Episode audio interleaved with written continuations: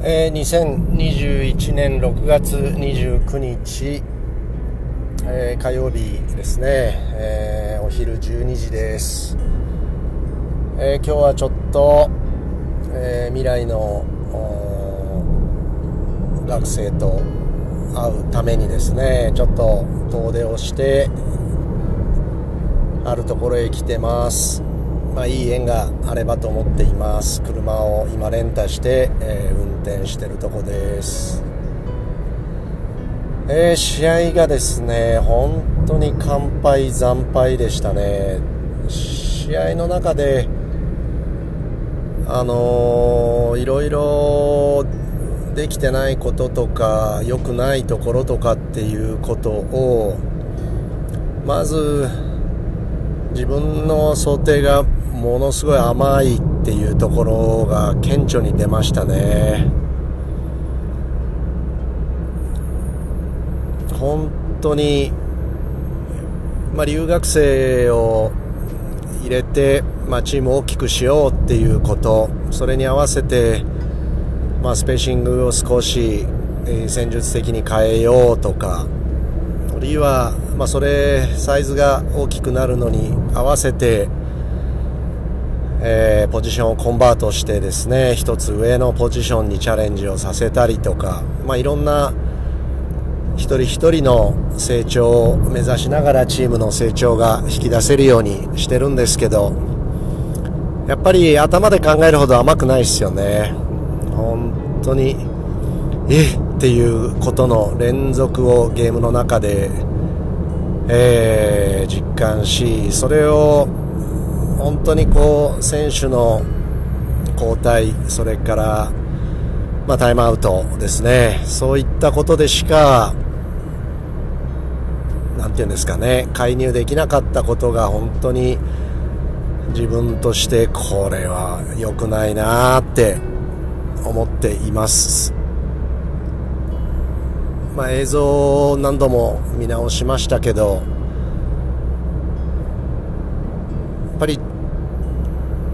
ゲームの感覚っていうんですかねそういったことを2020年に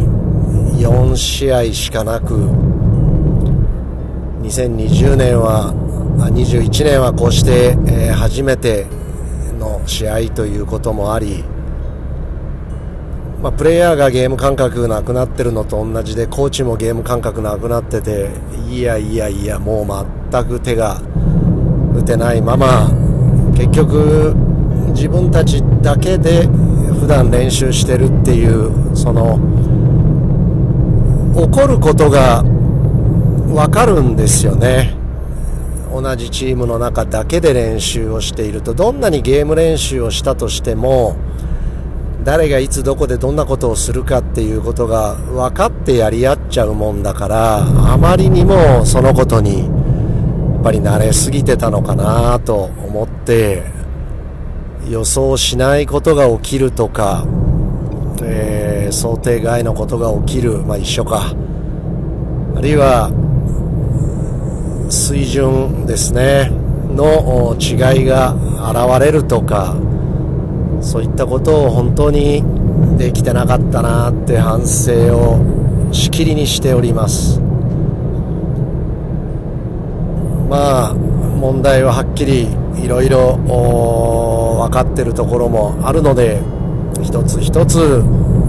潰して試合の結果を変えようと思ったら練習を変えるしかないっていうことを本当にこの78年ずっとチームでんなでそう考えながらやってきたので、えー、コーチだけがということじゃなく1年生から4年生までいろんなことを一人一人が意識しながらですね練習をまた明日から変えていきたいと思っています。でも同じチームの中だけで練習をしながらもこう相手を想定するとかですね、えー、起こることを起残るまあ可能性をですね、まあ、リストアップしてそれを練習の中で解決事前に解決していくっていうんですかね。そういうことがああいや改めてコーチングって難しいなって思いました。どうしても意識をして何か改善をしようってやってる部分、まあ、そこには意識がいくんだけどその結果抜け落ちてるところ、まあ、前のポッドキャストでも練習をコーチがしたことによって現れる正の効果プラスの効果はよく見えるけど、ー、そのことによって失われてるマイナスの効果これはなかなか、えー、見ようとしないと見えないしあるいは誰か第三者の目で見るとかあるいはゲームをする機会がないとなかなかこう見える化できない。自分自身に一番認知バイアスがかかってて見えないなんていう話を前にしましたけどいやいや本当に改めて痛感をしました。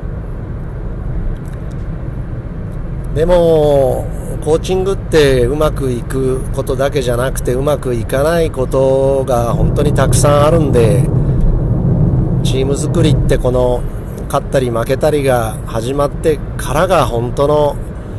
チーム作りだなっていつも思っています、えー、短期的な目標を掲げながら長期的な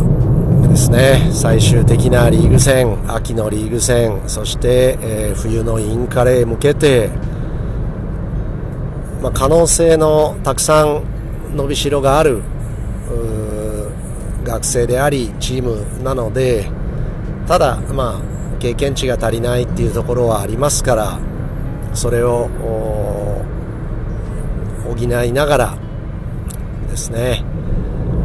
えー、粘り強く粘り強く本当に一日一日を過ごしていかなきゃな。そして、